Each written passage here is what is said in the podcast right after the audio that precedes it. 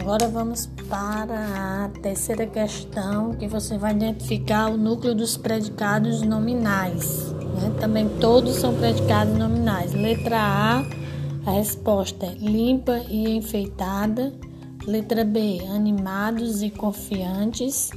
Letra C, iluminada e movimentada. Letra D, curtos e frios. Letra E, grandes e bonitos. E letra F, forte e gelado.